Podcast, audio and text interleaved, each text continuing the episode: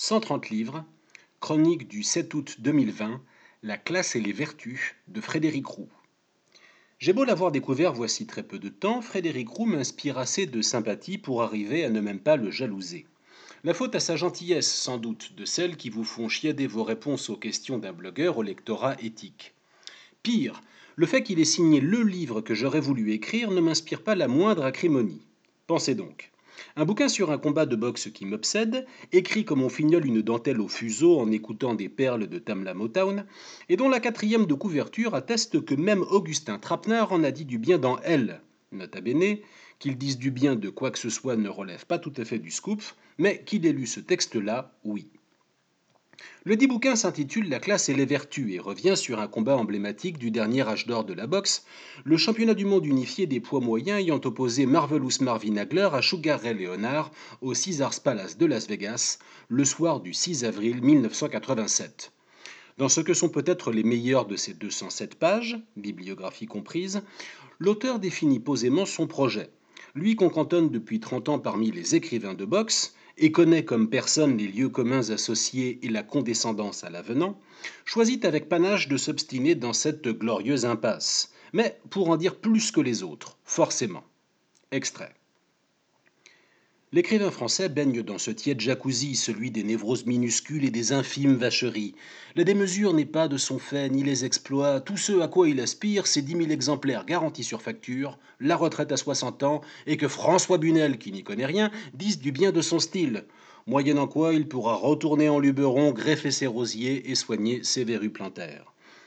Tous les combats sont lisibles comme une métaphore forcée de nos existences, la revisitation bancale de mythes anciens et de nos mythologies sous influence, le précipité trouble de fantasmes sanguinolents et de masochisme, je suis trop puritain pour m'y attarder par crainte de m'y complaire avec le vulgaire. Il y a deux littératures pugilistiques, celle du symbolisme et des élans lyriques en double vrille avec Salto, et la réaliste, qui vous fait renifler l'odeur de cuir et de vieil oignon du moindre recoin d'un vestiaire patiné. Les deux aspirent à dire une vérité quintessentielle avec un grand V et un Q parfois pesant. Comme de juste, Frédéric Roux invente la troisième voie, une manière de sémiotique de l'escrime de poing dont l'enjeu s'avère la fabrique de la vérité en question. Car pour lui, comme pour quantité d'amateurs du parfois noblard, le mythique succès au point de Ray Léonard sur Marvin Hagler résulte plus d'un prodige de storytelling que d'une quelconque supériorité démontrée sur le ring. Sugar aurait gagné parce que c'était le sens de l'histoire, du moins celui de l'histoire qu'on s'ingénia à raconter au monde entier. J'ai déjà essayé de dire sur ce blog l'infinie complexité du système de décompte des points en boxe anglaise, que bien des amateurs prompts à fustiger toute décision les contrariant ignorent absolument. Ceux qui souhaiteront s'épargner ce douloureux pensum avant d'aller plus loin peuvent en retenir la simple conclusion. Tout ça reste quand même vachement subjectif. En cas de combat serré, les trois juges ont toujours raison. Frédéric Roux n'affirme rien de très différent, lui qui n'accable même pas Roséroine Guerra pour l'effarant 118-110 de sa carte en faveur de Léonard. Simplement, le dit Guerra, comme son homologue d'un soir Dave Moretti et des millions d'acheteurs du pay-per-view live from Las Vegas, Nevada, aurait obligeamment gobé un fameux ragoût de couleuvre mitonné plus d'une décennie durant. Extrait. Tout a déjà été dit à propos de Dunking et le pire est encore en dessous de la réalité. Bob Arum semble plus respectable, il ne sort pas de prison pour meurtre, tout au moins en apparence, il est peigné normalement. Sans compter qu'il est blanc. Mais la marchandise sur laquelle ils spéculent tous les deux, ce sont des hommes, souvent illettrés, auxquels ils font signer des contrats qu'ils ne savent pas déchiffrer.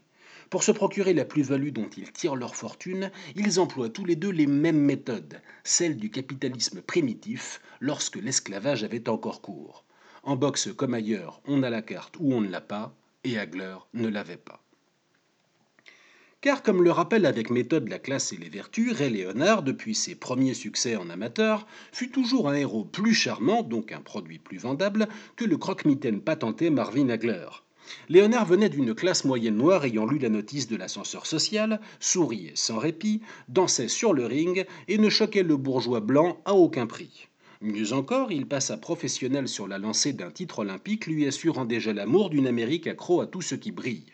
Soit du pain béni pour des networks vite disposés à miser sur Sugar pour meubler la béance médiatique ouverte par le déclin de Mohamed Ali. Bien conseillé par un avocat d'affaires, le beau gosse apprit vite à convertir l'amour en billet vert, patron de sa propre structure de promotion dès ses débuts professionnels. Une rareté. Marvelous Marvin fut précoce à sa manière. Son père se barra rondement une fois sa famille nombreuse, et il eut lui-même un premier môme à l'âge de finir le lycée. De quoi devoir courir le cacheton très tôt sans chance de se parer d'or olympique. Tout juste se fit-il en amateur une solide réputation d'assassin, gaucher de surcroît. Mais Hagler ne souriait pas, dépourvu d'autres codes que ceux de la salle et du ring. Pire, il n'entendait rien d'autre au business que la valeur d'une poignée de main et la confiance en une justice immanente pour atteindre le sommet des classements mondiaux. De la Nouvelle-Angleterre à Philadelphie, le bougre traîna fort longtemps le pire ratio possible entre risques sportifs et bénéfices économiques, le seul qui compte vraiment au moment de se dégoter un adversaire bankable.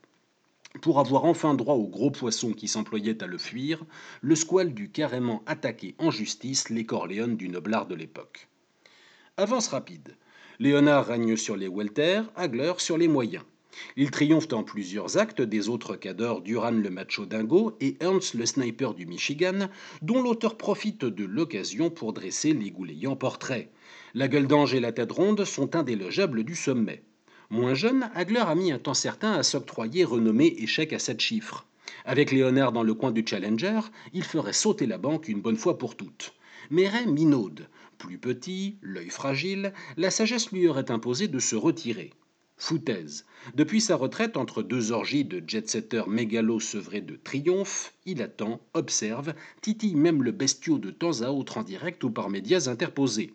Marvin, lui, s'ennuie, rouille, se lasse d'un boulot devenu à la fois facile et pesant. Bientôt mûr, le costaud devient la proie jusqu'à ce que le retraité sorte du bois avec la suprême habileté de mettre le champion dans la position du décideur.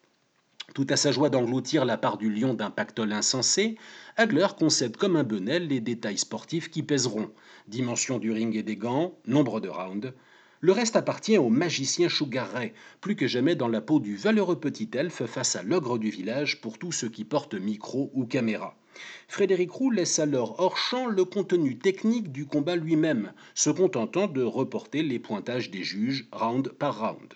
À défaut d'érafler la carrosserie adverse, avoir tenu jusqu'au bout tout en dispensant assez de fulgurances intermittentes aura fait le travail. Pour Guerra et Moretti, Léonard a gagné. Ceux qui savent, savent, c'est quand même vachement subjectif. Extrait.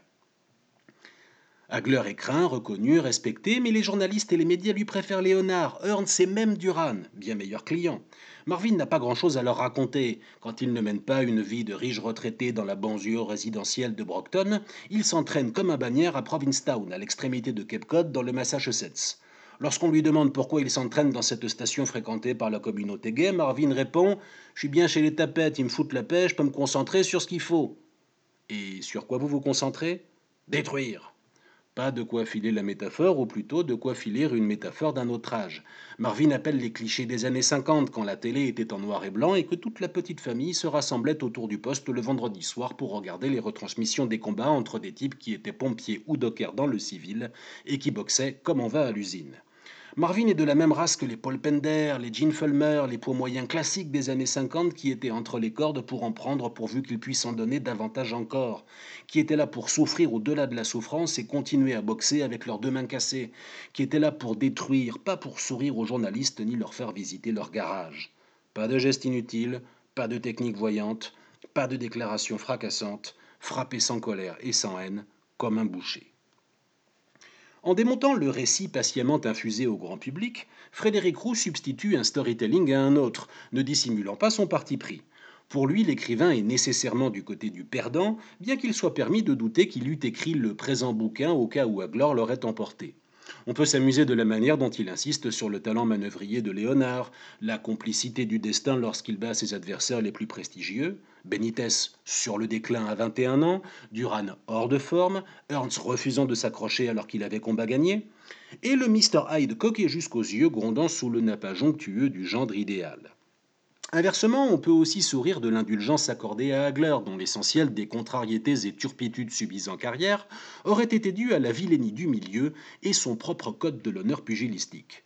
Originalité typographique, chaque nom de marque cité dans la classe et les vertus s'y voit remplacé par son logo.